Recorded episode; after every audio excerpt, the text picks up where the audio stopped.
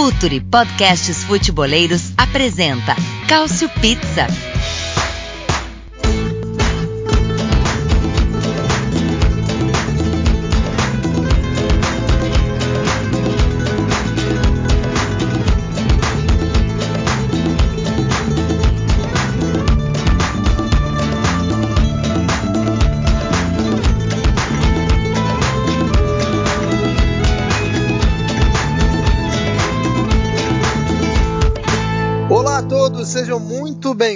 Bem-vindos a um Culture Pizza especial. Especial não só porque estamos aqui, mas especial pelo número. Para quem gosta de números redondos, datas redondas, de efemérides, de, de comemorações, de aniversários. Hoje temos o Culture Pizza número 60, 60, número bonito. Inclusive, fui até atrás da numerologia para entender o que é o número 60. Número 60, segundo o Google, né? É, em geral simboliza o amor, o carinho, o lar e a família. É um número de harmonia, equilíbrio, idealismo e relações familiares harmoniosas. Depois dessa introdução digna de Walter Mercado, seja muito bem-vindo ao Cautio Pizza. Não é sempre assim, tá? Para quem, para quem tá chegando agora, pode se assustar, achar que é um, um podcast de numerólogos, de horóscopos e dessas coisas que não existem não fazem a menor diferença. Mas não é, estamos aqui para falar do futebol italiano, como sempre, como fizemos até agora nas outras 59 edições anteriores. Eu sou o Anderson Moura e não estou sozinho nessa. Conto aqui com meus fiéis escudeiros, eles que participaram de, se não todos, mas de boa parte dessa caminhada, dessa estrada que trilhamos até aqui. Então hoje vamos falar sobre a seleção italiana que jogou, né? acreditem, houve jogo da seleção italiana, a gente vai falar sobre que condições isso aconteceu. Vamos falar também de da Fiorentina apresentando um novo treinador, nem tão novo assim, né? Mas sem spoilers por enquanto. E falar um pouquinho também do que rolou na última rodada do Campeonato Italiano. Tivemos jogos importantes na última rodada, na sétima rodada do Campeonato Italiano. Para isso eu chamo primeiramente ele, o sócio fundador, o que tem a carteirinha de número 001 aqui do Cautio Pizza. Conosco mais uma vez, Myron Rodrigues. Fala aí, Myron. 60 já, né? Aqui no Brasil o Cautio Pizza não pegaria uh, mais ônibus, né? Porque já é um velhinho, já é um senhor de idade. Feliz de estar aqui com meus amigos depois de um dia bem atribulado, bem cheio, falar de futebol italiano, dar uma risada e sim aquela. Uh, aquela introdução meio Walter Mercado, nem sempre é assim. Tem vezes que a gente parece o bingo da amizade, né? Mas tudo certo, eu gosto, eu gosto. o bom bingo da amizade. Mas é, esse, esse podcast aqui tem de tudo, né? O futebol italiano é só um pretexto, é só o pano de fundo de, de coisas que acontecem por aqui que, que a maioria das vezes não está prevista. E aqui também, junto com o Myron e comigo, está aquele que também escreve para o Future na, na, na, na, editoria de futebol italiano, não somente na, na, editoria de futebol italiano, falando também do mundo das apostas. Ele, Caio Bittencourt. Seja bem-vindo, Caio, mais uma vez. Olá a todos, participo eh, no Future em, outro, em outras bandas, sempre que me convidarem e para debater, para reclamar também. Vou até começar essa edição com algumas reclamações pela maneira com que a tem lidado com essa questão do Covid. Primeiro, ainda da prorrogação de toda aquela história de Juve Napoli, da ainda da continuação de, de tudo que a gente falou no Couch Pizza 58, 58, acho, sobre aquele jogo e ainda agora e agora para compensar com todo esse problema que, que a Lazio está envolvida com essa quantidade enorme de testes, ainda as, a confusão que o, o, Torino e a Gazeta dello Sport, que é comandada pelo Urbano Cairo, presidente do Torino, estão atrás, é, é, querem alguns a, a, o Torino querendo que a, acusando que a Lazio teria jogado com jogadores que testaram positivo naquela vitória por 4 a 3 semanas atrás e, e são questões que estão muito mal explicadas. Muito porque né, é, nessa quarta que estamos gravando tem o, teve é, a ANSA, a agência tradicional de notícias italianas, chegou a dizer que dentre os os três principais jogadores da Lazio que não jogaram esse clássico de domingo com, com a Juventus, o Stracocha, o Lucas Leiva e o, Immobile, nesse caso, o, o, o, do Lucas Leiva e o do Immobile teriam testado falso positivo. Então, nesse, nesse caso, tipo, as, a, as acusações que a Gazeta dello Sport fez no domingo a Lazio teriam sido falsas. Então, nos próximos dias, é, teremos muito a explicar sobre, sobre essa situação, que ainda está muito mal explicada, mas diz muito sobre como é a bagunça, a bagunça que é lidar com um campeonato no meio de uma pandemia. Mas, bem, são coisas do futebol como ele é organizado hoje. Eu não sei vocês, mas eu estou bem surpreso com o Caio Bittencourt abrindo com uma reclamação. Um homem que quase nunca reclama de nada. Mas ironias é. à parte. a pessoa mais de bem com a vida do planeta. É, mas ironias à parte, o Caio com, coberto de razão, né? Não vai passar frio hoje, porque está coberto de razão. É, já vou pegar um gancho, já que você já, já se adiantou e falou dessa situação da Lazio, e você usou a palavra bagunça. É, a bagunça que você se referia era o campeonato italiano, as autoridades italianas, mas acho que a gente pode estender essa data FIFA para essa bagunça né, que você falou. A, a, Itália enfrentou hoje a seleção da Estônia, venceu por 4 a 0 em um amistoso que eu não sei como aconteceu, mas aconteceu, né? É, o fato é que, que as equipes jogaram. Agora, a, as condições que, que precederam esse jogo é que a gente tem que falar tanto ou mais do que o, que rolou em campo. Porque a Itália, em determinado momento, é, ela chega a ter 13 desfalques, né? Até fiz a lista aqui, mas não vou passar o nome de todo mundo, é, porque não, não, acho que não, não vale a pena. Mas o que eu queria chamar a atenção é que eu ia falar que o Mantini teve 13 desfalques Roberto Mantini. Mas a verdade é que o próprio Roberto Mantini foi um desfalque, porque não foi ele que comandou a seleção. Foi o Evani, o auxiliar dele. Então, assim, a situação chegou a tal ponto do ridículo.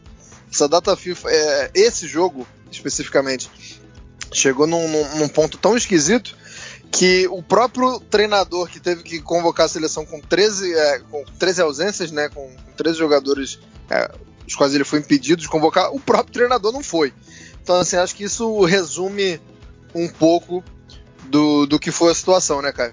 Realmente, convenhamos, em meio a dois jogos importantes com Polônia e Bósnia vindo por aí, jogos que já vão ter um certo desfalques, você, é, você pensar num amistoso contra a Estônia assim, talvez seja só para ter gente que não joga ou para reabilitar jogadores que nem o Bernardeschi. Eu até vi amigos meus juventinos dizendo não, porque o Bernardeschi não faz isso na Juventus.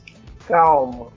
É a Estônia, é um jogo amistoso, vamos ter calma nós. E esse, esses amistosos só tem a função de dar ritmo de jogo para alguns, é, ou, alguns ouvirem o hino pela primeira vez, efetivamente o valor técnico disso é o mesmo de um jogo 3. Se ainda fosse um jogo de eliminatórias, tudo bem, Nations não, porque o dia que a Estônia chegar numa primeira divisão de Nations, aqui, sei lá, os burros vão voar. Se bem que a última vez que disseram que os burros vão voar na Itália, deu problema para a torcida do Elas e o Kievo acabou subindo. Mas isso é outra história. Mas em um jogo, jogo como esse acaba até sendo um pouco desnecessário. Mas são coisas é, das federações. É, você citou aí o Bernardeschi e concordo com você que não dá nem para o torcedor do Juventus ter a pachorra né, de falar que na Juventus ele não faz isso, que também não fez muita coisa hoje. É, e eu vou querer falar sobre, outra, sobre outro jogador que apareceu hoje com você, Mauro, que é o Grifo. É, acaba que a gente já falou aqui e acho que vale a pena reforçar que não é um amistoso que vale muita coisa, mas não é nada, não é nada, como diria o outro. O, o Grifo guardou dois, sendo o primeiro um, um, belo gol. E é um cara que é sempre tratado assim com um certo desdém. É, até porque o público italiano não conhecia o Grifo, né? Fez toda a sua carreira, sua vida na Alemanha e, e quando é convocado é sempre visto é, de forma negativa, mas diante de, de tantas coisas assim, é, de um jogo que, que não valia muita coisa, de um adversário fraco, mas mesmo assim, dá pra, dá pro Grifo comemorar, assim, pessoalmente, com certeza, né? Pessoalmente o cara foi lá, representou a seleção italiana, fez dois gols, mas significa alguma coisa para ele? Esse jogo pode vir a significar alguma coisa na carreira dele? Cara, gol em seleção é sempre importante, mas tem aquele negócio, né, cara? Jogador, uh, entre de qualidade uh, menor que o outro, ele se garante, cara, muito nesses tipo de jogos que o cara bom não quer jogar, ou vai jogar mais ou menos, sabe? Isso aí conta muito pro Grifo. E, pô, cara, o Grifo numa linha de 5, pra quem já jogou já com, com Candreva, com. e outros mais aí, ele pode ajudar numa linha de 5, né? Mesmo não sendo o sistema do. do. do queridíssimo Mantini, né? É, abre aspas. É, o Grifo é melhor que Candreva. Foi essa a declaração de Myron Rodrigues aqui. Não, não foi. Vagabundo. Polêmicas. O cara é safado, mano. Intrigas. Mas aqui, é, já falamos de Bernardeschi. É, todo mundo deu Candreva. Se você tivesse falado isso também não seria nenhum problema, não, mano.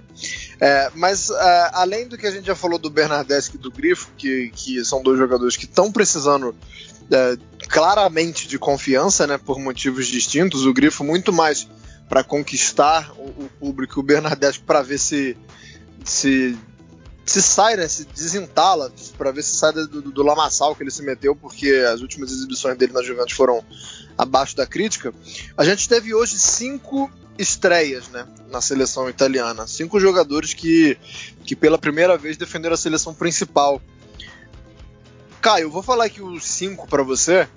E eu queria saber, é, eu, eu tenho minha opinião, depois eu, eu vou dar ela depois de vocês dois. É, desses cinco aqui, o que que a Itália, o que que o Mantini ou a seleção italiana pode aproveitar? Porque a gente sabe que foi um jogo condicionado por muitas coisas isso acaba fazendo com que esse número de estreia seja, seja elevado, esses cinco. Mas Pessina, Pellegrini, Luca Pellegrini, né, não é o Lorenzo, é o Luca Pellegrini, Bastoni e Calabria dá para sonhar, foi a primeira de muitas. É, alguém aí vislumbra uma grande carreira na seleção. É, alguém aí não vai ser aquele one hit wonder, não vai ser só hoje e nunca mais? Olha, olhando assim, vamos pegar os cinco: são Pessina, Pelegri, uh, Pellegrini, Luca Pellegrini, Bastoni e Calabria. É, exatamente. O Calabria, por ser lateral direito, eu acho que tem suas chances por fazer ali a lateral. Luca Pellegrini com certeza, em vista até às vezes um outro problema que o Mantini tem com a lateral esquerda, as questões que envolvem, por exemplo, Emerson Palmieri, que é um dos preferidos já desde o, Pessina eu não sei por conta da concorrência. Ele pode vir a crescer até é, à medida que de repente ele começa a jogar mais frequentemente, mais regular até, primeiro dentro do próprio Verona do Juric, já ele já vem tendo boas atuações, a, a bem da verdade. Ele já tem vindo bem no Verona, mas de repente, com uma temporada 2021 mais regular, até pode brigar, mas eu acho que para essa Euro fica um pouco mais complicado. O Pelegri é aquele negócio, a gente sempre fala dele como um jogador de futuro, até, até porque um moleque que chega no jogo de Série A e faz gol com 16 anos de idade, é, se não me engano até, o gol dele foi no jogo da despedida do Totti, Roma 3 Genoa 2. Quando ele sai do Genoa, vai para o Mônaco e aí agora tá por aí. É, nesse momento, quem sabe uma convocação, uma estreia assim, é um recado do Mantini para ele de tipo, ó, vem, você é, tá na briga, você pode evoluir, dar cancha para ele num jogo como esse, até por, por conta do contexto que o Myron citou, é importante. E o último é o Bastoni, eu acho que com essa fase boa recente na Inter, com toda essa experiência né, no time do Conte, sendo um dos três, quase sempre um dos três, um do titular, ele pode ele pode ser convocado. Esse, eu acho que pode entrar na briga da Euro 2021 já. Esse eu acho que pode brigar, mas como a defesa já é um pouco mais veterana, mais experiente, por conta do Bonucci, por conta do Acerbi, por conta do Chiellini e até mesmo do Romagnoli, que já está criando uma boa, uma boa estrada, pode ser um pouco mais complicado brigar. Mas, quem sabe? Myron, pode, pode ser curto e grosso se você quiser agora, porque é uma pergunta um tanto quanto objetiva e você pode responder de forma objetiva também. Temos aí Itália e Polônia no dia 15 e temos Bósnia e Itália no dia 18. O jogo de hoje muda alguma coisa para esses dois confrontos? Cara, muda porque a Itália vai estar tá mexidona, né? E pode ser afirmação de alguns dos jovens, né? Principalmente o Bastoni, que eu acho que o Bastoni é o zagueiro mais promissor dos italianos. Ele o Mantini, que é do Sassuolo. Eu acho o menino talentosão, assim. O Pellegrini, cara, era um jogador que a gente tinha muita. O Pellegrini não, Pellegrini, o centroavante a gente tinha muita a gente tinha muita muita expectativa porque centroavante uh, a Itália está em baixa nisso. Uh, em baixa não digo a Itália vai precisar do, de outros para pós 2022 então ele era o nome mais forte porque o Kim também não engrena. Então ele foi para um, um contexto bem ruim que é o Mônaco né? Então agora é ver também se o, se o Pelegri vai, vai segurar a chance para para já voltar a ser aquele nome que já foi o Kine e tá vago do, de centroavante jovem da Itália, né? É isso. Eu, eu, acho que o centroavante jovem da Itália da vez é Caputo. Não, brincadeira. Nem, nem tão jovem assim. O Pelé e... vale uma coisa. Até eu acho que ele precisa, independente de qualquer coisa, tudo bem, ele, é, ele ainda tem 19 anos, ele é, já é nasci, nascido em 2001. Ele precisa de tempo de jogo, ele precisa de minutagem. Ok que nessa temporada ele já tá tendo, ele já jogou cinco jogos, não marcou, jogou cinco jogos pelo Mônaco, não marcou ainda, é verdade, mas tendo uma minutagem, tendo uma certa experiência, ele pode crescer. Daí a pensar em Euro 2021, calma. Eu acho que ele é para ser trabalhado lá para frente. Euro 2024 em diante. É, muito novo, né? Pareceu muito novo e, e acho que o Myron tocou um ponto muito interessante que é ele foi para um dos não digo os piores clubes, mas foi num momento muito ruim né, do Mônaco. É, não tinha nenhum, nenhuma condição de, de poder desempenhar bem, desenvolver o que se esperava. Eu vou fazer um desafio aqui para quem escuta a gente. Eu vou, eu vou ser bem sincero agora. Eu falei que não falei, eu falei agora há pouco, na, na próxima, pouco perto da abertura, que eu não falei quem eram os 13 desfalques da Itália, porque não vale a pena. Mas a verdade é que eu não sabia. Eu fiz a minha lista aqui, eu só consegui chegar a 12 nomes. Então eu vou fazer um desafio aqui. Quem for nas redes sociais lá e, e responder a gente, com quem é o corredor X, quem é que tá faltando aqui, vai ter o um nome falado no próximo programa. Porque eu cheguei aqui na lista. Cristante da Roma, né? Cristante, Pellegrini, Mantini e Spinazzola. Aí da Lazio tinha o Acerbi e o Immobile do Sassuolo, Locatelli, Berardi Caputo. Da Fiorentino, Biraghi, Castroville. E da Inter, o Barella. Então tá faltando um. Se você souber quem eu esqueci aqui, é, apareça e das suas caras a gente fala o seu, nome, seu nome no próximo é programa. Da Associação Sanitária Local, da ASL, e souber também, pode contatar. Falaremos o seu nome também e de, divulgaremos as suas medidas contra a Covid. Mas por favor, não bloqueie a saída de ninguém. Da última vez já deu muito problema. É, eu, é, é, essa questão das ASLs foi alguma coisa também muito em voga nessa, nessa parte da seleção, porque o, o Marota né, reclamou. O Marota falando que deveria ser uma coisa mais linear, as regras deveriam ser mais próximas, que as ASLs deveriam tentar trabalhar em conjunto para que não fosse esse essa moda Bangu, como a gente chama no Rio, né? Que é um negócio assim meio. Mas chega de falar da seleção. É, espero que quando a gente fale novamente da Azurra seja falando muito bem das exibições, como eu falei, é, agora contra a Polônia e contra a Bósnia, mas vou pular agora para alguém que já esteve na seleção e estava um tanto quanto sumido, né, nos últimos tempos. Eu estou falando do Cesare Prandelli, que é um treinador que eu gostei muito no começo da década, né? Fez, é, me traz boas lembranças, mas que não acabou derrapando bastante, não aparecendo muito. Volta a casa, volta a Fiorentina, volta a Firenze. É, Caio Bittencourt, para quem acompanha muito futebol italiano, já é um tanto quanto difícil retomar assim, os últimos passos do Prandelli. Mas, e quem não acompanha, né, quem está chegando aqui e tal recentemente, quem vê um jogo ou outro só do campeonato italiano, da seleção, onde estava Cesare Prandelli, Prandelli é, do que vivia, do que se alimentava, onde estava escondido o homem? Provavelmente de depois da eliminação na Copa de 2014, ele deve ter ficado um, alguns tempinhos em uma caverna, curtindo a vida. Mas o fato é que de 2014 para cá, na elite italiana, ele só trabalhou no rabo de foguete eterno que é o Genoa. E mesmo assim, adivinha o que? Pegando um rabo de, de foguete para escapar, escapar da segunda em 18-19. Curiosamente, o jogo que escapou, o empate com a Fiorentina. Aquele jogo de comadre que eu falo tanto que os dois não se atacaram e o empate salvava os dois. E nesse, e nesse contexto, o Prandelli teve os problemas de sempre que se tem quando, quando você vai trabalhar no Genoa. Então, assim, apesar disso tudo, apesar de você olhar que desde 2014 no mundo árabe os trabalhos dele não foram estáveis.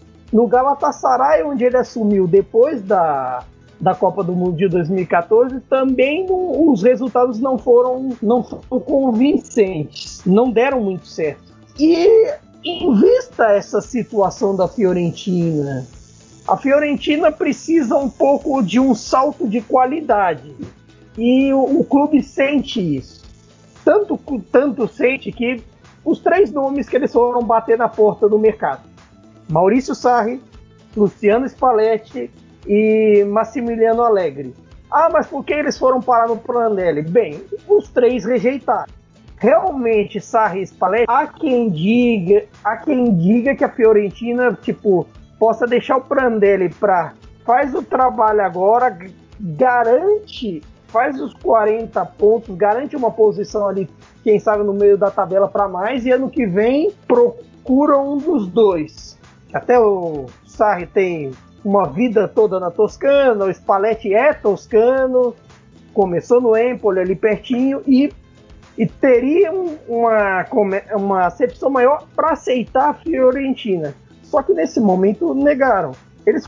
É, a Fiorentina tá tão perdida que eles cogitaram trazer o Montella de volta. E nesse, e nesse caso você nota um pouco da bagunça que que tá do Rocco Comisso e do Daniele Pradê em fazer futebol. E, um, e, nesse momento, o time da Fiorentina em campo, já com a reta final do Iachini, do Giuseppe Iachini, com um trabalho que não rendia, era muita dependência do Ribéry, muito dependência da, da, do, do Ribéry fazer o que, o que lhe caracteriza no Bayern, na seleção francesa, que é aqueles, aqueles dribles e cortes maravilhosos, aquelas jogadas maravilhosas que ele faz até hoje com 38 anos nas costas. Só que, como sabemos, o Ribéry não tem físico para o campeonato todo. Aliás, o Ribéry teve 15 minutos mágicos contra a Internacional, né? Bom lembrar.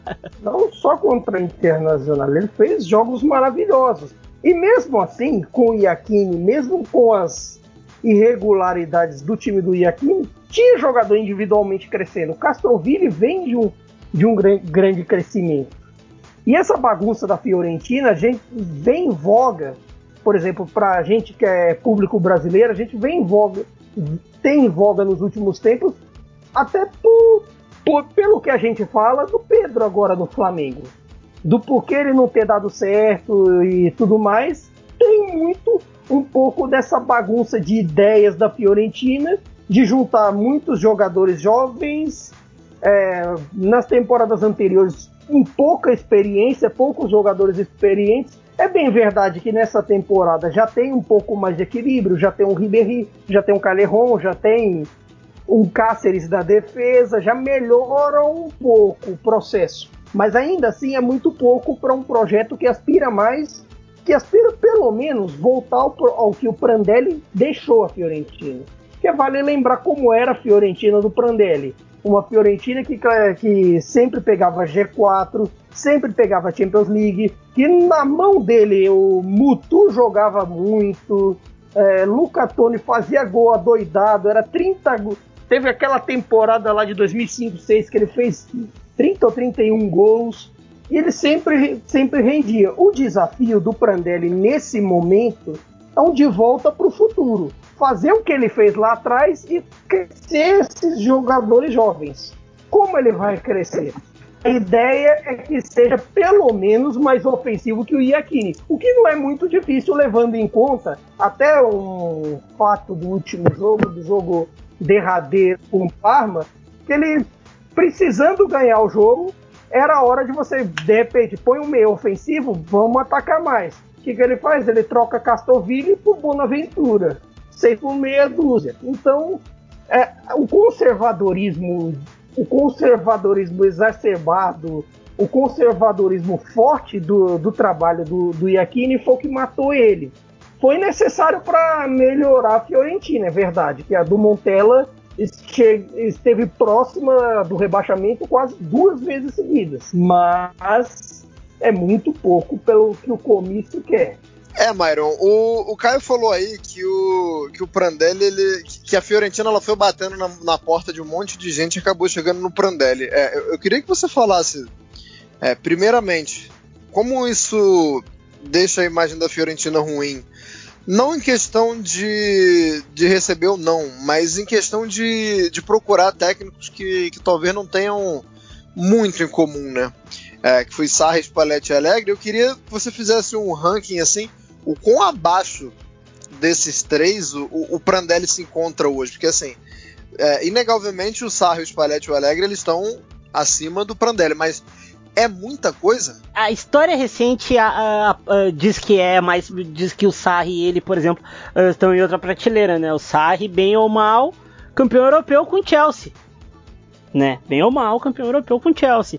Já o Spalletti, cara, o Spalletti ali domesticamente ele garante bem. Mas o, o Prandelli é voltar demais, assim, a, a, algo que já aconteceu no futebol italiano. Eu, se fosse o Sarri, teria aceito, porque o. O, o, o, o Sarri ele é aquele cara que ele, se tu for pegar bem o, o, o título europeu dele no Chelsea, foi aos trancos e barrancos. Ele na Juventus, mesmo sendo campeão, ele também não não conseguiu desenvolver aquele futebol que ele costuma desenvolver, né? E já tá começando a me dar um cutuco atrás da orelha que o Sarri não é feito para grandes uh, grandes clubes muito por causa do jeito que ele encara, assim.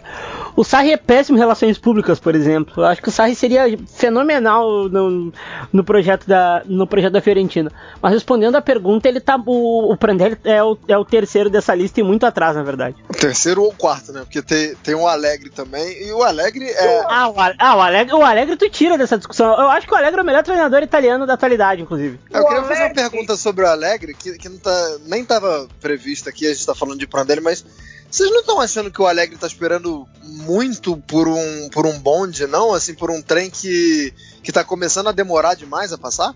Não acho, sabe por quê? Porque é, nesse momento, o momento de tempo é, de troca de técnico normalmente é intertemporada, é ali junho, julho, que você pensa em ver uma dança das cadeiras. Essa dança das cadeiras não teve em lugar nenhum. Vamos pegar os principais clubes que ele é especulado. Manchester United. Não, até o momento a gente fala o tempo inteiro que vai demitir o Solskjaer. De repente o Solskjaer ganha um clássico, volta tudo de novo. Aí vem o PSG que falam direto. Aí o, no PSG o PSG consegue pelo menos manter a sua força, a sua hegemonia local isso, inevitavelmente, para clubes top que ele está esperando, vai depender da balançada de alguém. Inevitavelmente é um pouco disso. Então eu não acho que ele está esperando. Nem ele, nem mesmo o Sarri, que eu acho que assim, ah, talvez o ideal para a carreira do Sarri, assim, é, seja o período dele antes do Empoli antes do Empoli com a pressão de Série A, e mesmo no Empoli não tinha tanta, depois de Napoli, Chelsea Juventus, talvez tenham sido, vamos pegar, de 2015 para cá, que ele foi ele começou a frequentar um clube grande, de grande torcida como o Napoli, grande, grande torcida como o Chelsea, e da gra grande, grande e gigante torcida como a Juventus, foram cinco anos assim. Para um cara que passou 25 roendo osso, é tipo.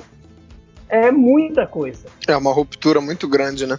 É, é para uma... fechar essa, essa questão do, do Prandelli na viola, vamos falar um pouquinho do, do, do campo, né, Myron? É, você acha que é o fim dos três zagueiros? Que a Fiorentina tá jogando com três zagueiros faz um, um tempinho já, e assim, na o pessoal que cobre a Fiorentina, os torcedores, eles já estão começando a imaginar como o Prandelli pode armar essa equipe e muita gente está acreditando que, que a questão dos três zagueiros ela pode ter o, aí os dias contados, né? Queria que você falasse assim o, o, que que você acha que o Prandelli pode fazer, é o que ele deveria fazer, como que você acha que ele vai mexer no time? Eu acho que jogar com quatro ajuda bastante porque Tu tem Milenkovic que joga de laterais zagueiro. Você tem o Dalber que é bom lateral e sabe defender, né?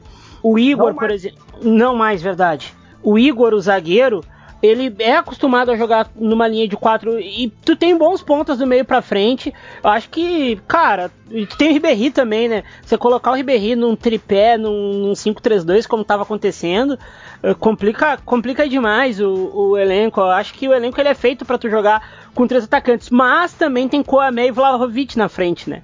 E aí começa uma briga que só pode jogar um se for jogar com três, né? Com, com quatro atrás. Eu acho que ele que o Prandelli vai com linha de quatro. Porque, por exemplo, um dos problemas da reta final do Iacchini é que em, cer em certo momento, antes do Chiesa ir para Juventus, ele era utilizado como ala. E vocês sabem que o Chiesa, se você botar ele para correr o campo todo, ele vai correr. Só que você, você substituir ele com o Birag, que é bom defensor, mas que não consegue fazer isso, é muita. é muito desperdício. Eu acho que por conta disso vai. É, vai uma linha de quatro e com certeza acho que Birag e Lirola, pô, Lirola serão titulares. E aí na defesa é, é dúvida é só para quem vai ser o parceiro do Milenkovic. Se vai ser o Cáceres, se vai ter a, a volta do Pezela, tem a questão Martinez Quarta e a sua adaptação. Então é ver muito o que vai acontecer. E claro, o Kuamé, vale dizer, na, na passagem do, do Prandelli pelo Genoa, o Kuamé rendeu bastante. De repente, pode ser uma boa, um boa, pode ter um bom aproveitamento aqui. Sou fã, sou fã do Kuamé e só para fechar agora de fato a questão Prandelli na Fiorentina, é, queria falar que é, ele foi perguntado sobre o Ribéry, né, sobre a importância. Eu gostei muito que no começo da resposta o Prandelli faz uma piada falando que vai começar sobre o Ribéry. É, aí que a gente vê que o cara tá guardando rancor durante muitos anos, né? Ele fala que vai, que vai conversar sobre o Ribéry com sobre a, aquela eliminação que a Fiorentina teve contra o Bayern de Munique. Eliminação é um eufemismo, né? Aquele roubo que a Fiorentina sofreu que o Close faz o segundo gol e elimina a Fiorentina é, muito impedido. E o Prandelli já começa dando essa, essa espetada. É, lógico que o Ribeiro não tem nada a ver com isso, mas gostei que o, que o Prandelli falou que, que vai conversar com, com o Ribéry sobre isso. E o Birag, também sou fã do Birag. Já falei isso em, outras, em outros grupos, acho que nunca falei aqui no, no Culture Pizza. O Birag é o André Santos italiano, meu irmão. Atacando é uma maravilha, defendendo a gente sabe como é que era o André Santos defendendo. Agora, partindo, voltando um pouquinho para a última rodada do Campeonato Italiano, a gente teve alguns jogos muito interessantes. Foi uma rodada em que, é, em, que, em termos de tabela, não aconteceu muita coisa porque tivemos muito empate, né? Eu queria focar nesses empates, é focar, botar nosso foco aqui em três jogos é, não necessariamente foram os melhores da rodada, mas é, eu acho que tem, tem pontos interessantes pra gente falar. É, primeiramente eu queria falar da. É, queria que, na verdade, eu falar não, né? Porque eu tô aqui só pra jogar bomba pra vocês. Mas, Myron. Myron, a gente, a gente elogiou o Milan pra caramba. A gente tá aqui, todo mundo. Ê, Ibrahimovic. Pô. Não, todo. Não, Ibrahimovic nem todo mundo. Calma, calma. E, e Piole, que você também adora. Cara, foi talvez o pior jogo do Milan nos últimos tempos, tô enganado? Cara, ah, teve aquela desgraça contra o contra o Lille antes, né? Mas o jogo contra o, o, o Verona, pelo amor de Cristo, cara. Porque o, eu digo que o, o, o Ibrahimovic é igual cunhado, cara. Tu não pode deixar ele ficando muito na tua casa. que já começa a fazer besteira. Olha o pênalti que o cara me perde, cara. Mas tem uma coisa nesse Milan atual aí que a gente precisa levar em conta. Se fosse o Milan de duas temporadas atrás, não teria ido atrás do empate. Teria chorado na cama, porque lá é o lugar quente. Mas esse Milan, ele, ele me deixa animado. Eu acho que ele vai pra Champions League, mas foi um jogo horrível. A gente no grupo do, do WhatsApp, a gente fez um, uma sessão de frases do Ibrahimovic. Eu não vou lembrar de todas agora. Essa do cunhado, inclusive, nem tava lá. Mas eu lembro que. Acho que foi você que falou que cada gol do Ibrahimovic é uma facada no, no futuro do Milan. Sim. E eu, eu, não lembro agora quais, quais foram as outras duas, mas eu, eu, prometo que no próximo programa eu trago. E eu também não comemoro o gol do Ibrahimovic porque eu sou adulto, né? Quem gosta de gol do Ibrahimovic é adolescente. Eu falei que ter o Ibrahimovic no ataque do Milan é tipo pedir dinheiro pra agiota, né? Porque no começo dá resultado, no começo você tá é. com dinheiro na mão. Mas na hora de pagar os juros, aí é, a, a criança vai chorar. Deu tempo de achar aí, cara? É, eu falei também do grupo que o Ibrahimovic é que nem, ele é que nem o Luciano Huck. Ele humilha, humilha, humilha o futuro do Milan, mas depois ajuda. E como ajuda? Vamos agora falando sério, eu sei que o Myron tem essa relação um pouco conflituosa com o Ibrahimovic, mas eu acho que ele é um pouco parte vital desse processo. Talvez, assim, olhando a maneira com que o Milan sofreu os dois gols do Verona, é, até com erros bobos, erros de posicionamento, o Romagnoli não tem, não tem estado tão bem quanto o era nos últimos tempos na defesa, foram até meio preocupantes a maneira como o Milan levou os dois gols. Mas, mas ao mesmo tempo, é um pouco sabe, dá um outro ânimo. O Milan só começou a jogar depois dos 2 a 0 Depois dos 2 a 0 o time estabilizou, fez no segundo tempo, acho que ok na medida do possível, mas, mas ao mesmo tempo você fica com a impressão de que dava para ter ganho, que podia ter sido feito melhor e em relação às últimas partidas foi muito pouco também. Tem esse porém. Só que o Ibra, até, no, até eu e o Arthur, domingo conversando, é, percebemos uma certa coisa.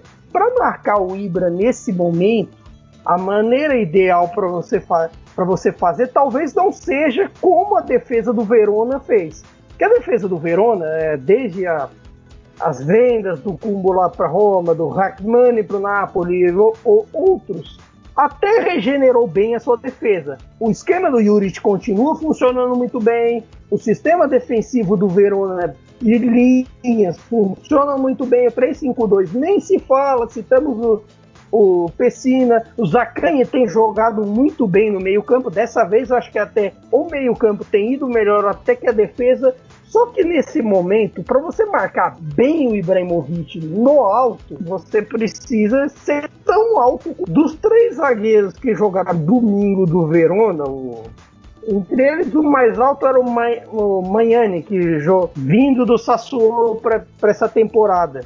Cara tem 1,90. O Ibrahimovic tem 1,95. Quer dizer, como é que você vai marcar, marcar no alto esse cara? a única forma, a forma ideal de parar nesse momento seria impedir o Ibrahimovic de se municiar. O problema é quando você não consegue. E nesse momento também é mérito do meio-campo do Milan, é mérito de um Rafael Leão que tem ido muito bem desde que, entre aspas, virou ponta nesse negócio, porque ele tem jogado mais pelo lado, mais flutuando do que a ideia inicial dele, que era ser um centroavante e saiu melhor que a encomenda e também de todo um trabalho. E vou jogar outro empate bomba agora, começando com o Marlon de novo. É, eu sei que aqui ah, tá, agora mundo... virei, o, virei o MacGyver agora pra ficar. Ah, do, domina, domina aí, querido. é, eu sei que aqui o, todo mundo gosta da Atalanta, todos menos alguns, já diria outro. Mas é, eu vou focar, eu queria que você focasse um pouco na Inter no empate contra a Atalanta, porque tá empacada a Inter, né? Não, não consegue. Entrou no, no lamaçal e, e, não tem tração nas quatro rodas, assim. Tá, tá deixando pontos muito valiosos escaparem. É claro que é, a princípio não parece algo preocupante empatar com a Atalanta fora de casa, mas como tá deixando pontos escapar depois de conseguir ou conseguir jogar bem ou, ou depois de conseguir abrir um resultado e depois entregar a Inter, né, Mário? Não mudou, né? A Inter não mudou, então. Se segue perdendo perdendo os pontos é porque a Inter não muda. E, e, cara, é impressionante como a gente sabe o que vai acontecer nos jogos da Inter de Milão. É primeiro tempo absurdo, muito bom. Nossa, o Conte vem aí, o bicho vai pegar. Uma falha de concentração, toma um gol e o time afunda. Esse é um defeito gravíssimo dessa Inter de Milão. Foi assim que, inclusive, perdeu a, perdeu a Liga Europa. Foi assim que perdeu uma vaga quase garantida na Champions League na temporada passada, quando ficou em terceiro. Então, eu acho que as coisas vêm, as coisas vêm acontecendo, vêm acontecendo são recorrentes. E isso vai muito, na minha opinião, pelo sistema defensivo, pelos três zagueiros que ainda não estão naquele nível que a gente sabe que o Conte pode formar e às vezes até nível individual, né? Ano passado o Godin jogou muito mal, nesse ano tem o Bastoni oscilante, então o Devray também mais ou menos, então acho que também passa pelas pessoas. Ah, e o Handanovic, ele tá em, ele tá em queda. É, você citou o Godin aí, eu já tô até pensando se o problema era o Godin mesmo, hein? porque é, de fato não, não foi um bom ano do Godin na Inter no ano passado, mas acho que vendo a Inter desse ano, talvez não fomos justos com o Godin. Caio, é, o último empate que eu queria falar, né, que eu queria abordar aqui com você é Lazio e Juventus. É, tenho certeza de que Vossa Senhoria em casa deu gostosas risadas com a Juventus tomando um gol no finalzinho, né, do Caicedo, tomando um gol nos acréscimos, deixando a vitória escapar. Mas queria que você falasse desse jogo entre Lazio e Juventus. É, a Lazio que vem com desfalques ou não, é, tá lutando, né? Assim, não dá para dizer que ela está jogando bem, mas que, que o time tá encardido, que o time tá brigando, tá, né? Olha, vou fazer aqui um comentário, porque eu acho que vale para Lazio e Juventus, que vale para Atalanta e Inter, e que se bobear, vale até para o tropeço do Sassuolo e para o Napoli com relação aos últimos ao, ao tropeço diante do Sassuolo e até certas dificuldades. Eu acho que certos times, como a Lazio, como a Inter nesse, nesse fim de semana, como, algum, como alguns outros, tem tido problemas justamente com essa série de lesões. Eu acho que se você for parar para re, reparar assim, é, em, todo, em toda vez antes do campeonato, a gente projeta mais ou menos quem vai ser o time titular, quem vai ser, quem vai jogar, quem pode não jogar de acordo com as preferências do treinador você for parar para reparar, o único, único time que teve mais tempo esses, entre aspas, titulares foi o Milan, que conseguiu reunir mais ou menos esse time. Só recentemente, que por conta do Covid do, do Donnarumma não teve. Teve ainda o período do Covid do Ibra, mas nesse caso eles tiveram mais, é, mais sorte, não pegaram uma tabela mais atribulada que nem essa. Mas se você pega, por exemplo, a Inter que tem uma quantidade extensa de lesões e sofreu bastante por conta disso com, com a Atalanta, até por conta da questão Lukaku, da questão é, Alexis, da, dos problemas de lesões na defesa, o Sense que não recuperam nunca fisicamente,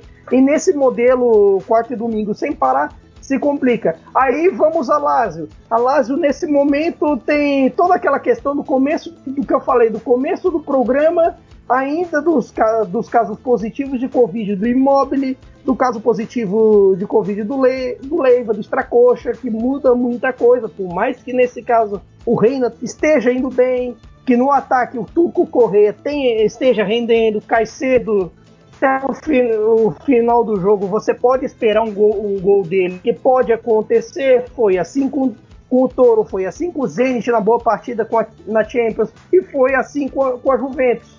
Mas é bem verdade também que, mesmo com a Juventus, eu até citei isso na edição 59, vale a pena ouvir de novo, porque não é todo dia que Rafa, Rafael Oliveira vem aqui. Então é uma propaganda. Mas é nesse caso, sobre a Juventus, a maneira com que a Juventus dominou o jogo faz lamentar ainda mais o gol de empate sofrido no final. Que a Juventus, até mais ou menos a saída do Cristiano Ronaldo do jogo, produziu para dois, três e e muito mais. Produziu uma superioridade. Mas a Juventus parece que só consegue produzir essa superioridade quando o Cristiano, por exemplo, Cristiano e de Bala mais, mais jogam juntos. Não tenho certeza se eles jogaram juntos com o Alásio de titulares. Até deu um branco por conta da, da distância de dias. Mas a diferença você vê que faz como em jogos como diante do Ferenc Varos. É bem verdade que o Ferenc Varos deu uma ajudinha boa, mas mesmo assim a Juventus precisa transformar essa superioridade técnica em, em maiores placares, em superioridade. E até o momento a Juventus não conseguiu fazer isso nos clássicos que teve. No máximo, só se você olhar o placar do 3 a 0 que o, os três gols do Tavolino contra o Napoli, mas isso é outra história. E com essa encerramos aqui nosso Couch Pizza número 60, edição. O, Ca... o, Caio tá voando, né? O Caio tá voando, né? Oh, o Caio deu na entrada e deu na saída, né? Deu porrada no começo, deu porrada agora no fim pra, pra não perder o ritmo. É, finais, eu vou começar aqui dando minha consideração final. É, acho que a gente pode também oferecer esse programa aí ao Dino da Costa, né? Dino da Costa, que, para quem não sabe, foi o primeiro brasileiro é, que conseguiu ser artilheiro da Série A, ídolo da Roma, ídolo do Botafogo, nos deixou, né, faleceu hoje aos 89 anos. Eu vou dar duas dicas aqui para quem não conhece a história, a carreira e a figura do Dino da Costa. É, o Leandro Stein, que é um escritor de mão cheíssima, ele fez um perfil do Leandro Stein, do, do Dino da Costa, perdão, no site da Trivela. E alguns anos atrás o Murilo Moreira tinha escrito também um perfil do Dino lá na Cautiopédia. Então, assim, vocês podem escolher é, onde vocês vão ler, mas leiam sobre Dino da Costa, aprendam. É, inclusive, ele até hoje é o maior artilheiro do derby, né? O maior artilheiro do derby, Romelazio. Me fugiu agora o número de gols, mas se eu não me engano são 13. Eu posso estar errado no número de gols, mas ele segue sendo o maior artilheiro empatado com Del Vecchio. Myron Rodrigues, considerações finais, por favor. Fique em casa, antes de mais nada, a pandemia não acabou, lavem as mãos. Uh, por favor, Pioli, coloca mais o o, o, o Tonali para jogar, porque eu não aguento mais ver esse menino no banco. Quero ver um trio de ataque com Ibrahimovic, Anti-Rebit e Rafael Leão assim que possível. E obrigado a quem fica aí nesses 60 podcasts com a gente. É um prazer fazer isso. É, a gente é talvez o segundo podcast mais escutado do Futuri. Então vamos seguir pra cima. É os guri. E é isso. Tamo junto. Tamo junto. Tamo junto também, Caio? Tamo junto sempre. É, primeiramente, de, de destaque final, vale dizer, é, vocês citaram o Godin no Caler. Godin, embora o Caler tenha lá, esteja no seu processo de adaptação ao jogo do Di Francesco, ofensivo que o dos últimos anos, por exemplo, que o Rolando Maran hoje no Geno é, jogava, nesse processo o, o Godin tem crescido, tem, fei, tem feito boas atuações. Vale dar uma olhada nesses times ofensivos, nessa liga ofensiva que tem, tem sido a Série A este ano. Principalmente pelo melhor destaque dos últimos tempos, o Sassuolo do Deserto. Tem feito bons jogos, tem crescido, mesmo quando não, é, quando não tem titulares, mesmo quando está é, tá remendado, o Sassuolo joga joga sempre da mesma maneira. Tem, cre... tem jovens crescendo por ali, tem veteranos crescendo. É um time que a gente vai falar o campeonato todo. Se a gente já fala normalmente da Atalanta, do Gasperini, do Napoli, do Gattuso, dos tops de sempre ofensivos, do Sassuolo do Deserbe, vai, a gente vai ter o que falar o ano inteiro. E assim, é, e mais um convites. O principal assunto de, deste podcast foi o foi a, além da Azurra, o, a Fiorentina do Prandelli. E é isso que eu falo na, na minha coluna desta semana de, de, futebol italiano no Future. Vale dar uma olhada na, nas colunas. E como é que faz para apoiar mesmo? apoia.se barra Futuri, não esquecer de fazer isso sempre. Uh, 12 reais você consegue, 12 reais se apoia, se lê as colunas do Caio, que tá lá sempre, toda semana, monstruoso falando de futebol italiano, tem a Bruna na La Liga, Lucas Filos na, na Premier, vai ter estreia do Davizinho falando da Liga, vai ter também meu queridíssimo Caio, Caio Nascimento, que está de aniversário hoje falando uh, de futebol de base, como sempre. Jimmy falando de futebol sul-americano. 12 reais, apoia.se barra Futuri. Timaço. Myron escalou a seleção agora. É, vamos finalizando então a edição número 60. Eu só vou, só vou cometer um sincericídio aqui, vou falar a verdade para vocês. Eu só não trouxe ainda o Sassuolo do deserto para falar, pra gente se aprofundar mais, porque a gente costuma zicar os times. E eu não quero cometer esse crime com o Sassuolo. Eu não quero começar a falar do Sassuolo cair, assim como acontece com, com tudo que a gente toca a mão. Então, ainda traremos o Sassuolo, mas vamos dar um tempo para esperar o, o cavalo dos caras andarem é um risco que a gente corre nesse momento. Só que como é que a gente não vai falar de, de tudo de bom que tem sido feito por Locatelli, Maxime Lopes é, Berardi, Caputo e companhia. É muito Vamos. complicado. Ainda, Vamos sim. ainda mais agora que o Sassuolo está melhor ainda na defesa. O Ayhan está jogando muito bem lá atrás, desde que veio do Fortuna. Mas bem. Nós vamos, nós vamos. A gente dá vontade, mas se a gente pudesse, a gente falava um programa inteiro do Sassuolo. Eu estou fazendo isso pelo bem do Sassuolo, que, que fique bem claro. Pessoal, muito obrigado para quem acompanhou mais essa edição, para quem ouve a gente sempre, para quem chegou agora. A gente faz isso aqui, a gente se diverte muito, mas a gente faz isso, claro, porque vocês ouvem, porque vocês estão sempre apoiando, sempre escutando. Meu muito obrigado e nos vemos na próxima edição, daqui a duas semanas. Que falaremos lá, eu não sei, né? Porque 2020 está muito doido, tudo está mudando dia a dia, então talvez não, não é bom fazer previsões, mas de qualquer forma, estaremos lá no programa 61, beleza? Forte abraço a todos, arrivederci, tchau!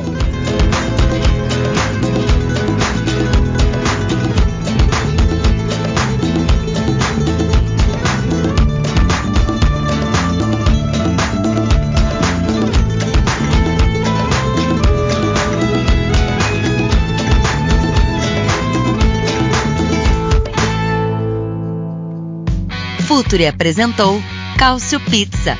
Acesse www.futuri.com.br e pense o jogo.